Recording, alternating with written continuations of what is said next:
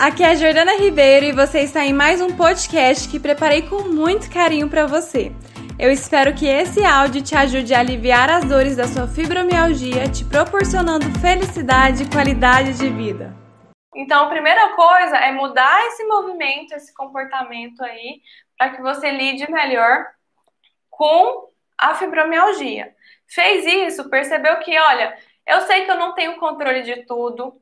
Eu vou fazer o que eu conseguir. Eu vou fazer o que der tempo para me fazer. Eu não vou ficar aí antenada, louca, porque eu não consegui fazer tudo que eu queria fazer. Eu vou me respeitar e vou olhar para mim, vou me colocar como prioridade. E aí, se você fica mais relaxada, pode ser que as dores continuem aí. Mas o relaxar trabalha para que o seu corpo fique mais tranquilo também.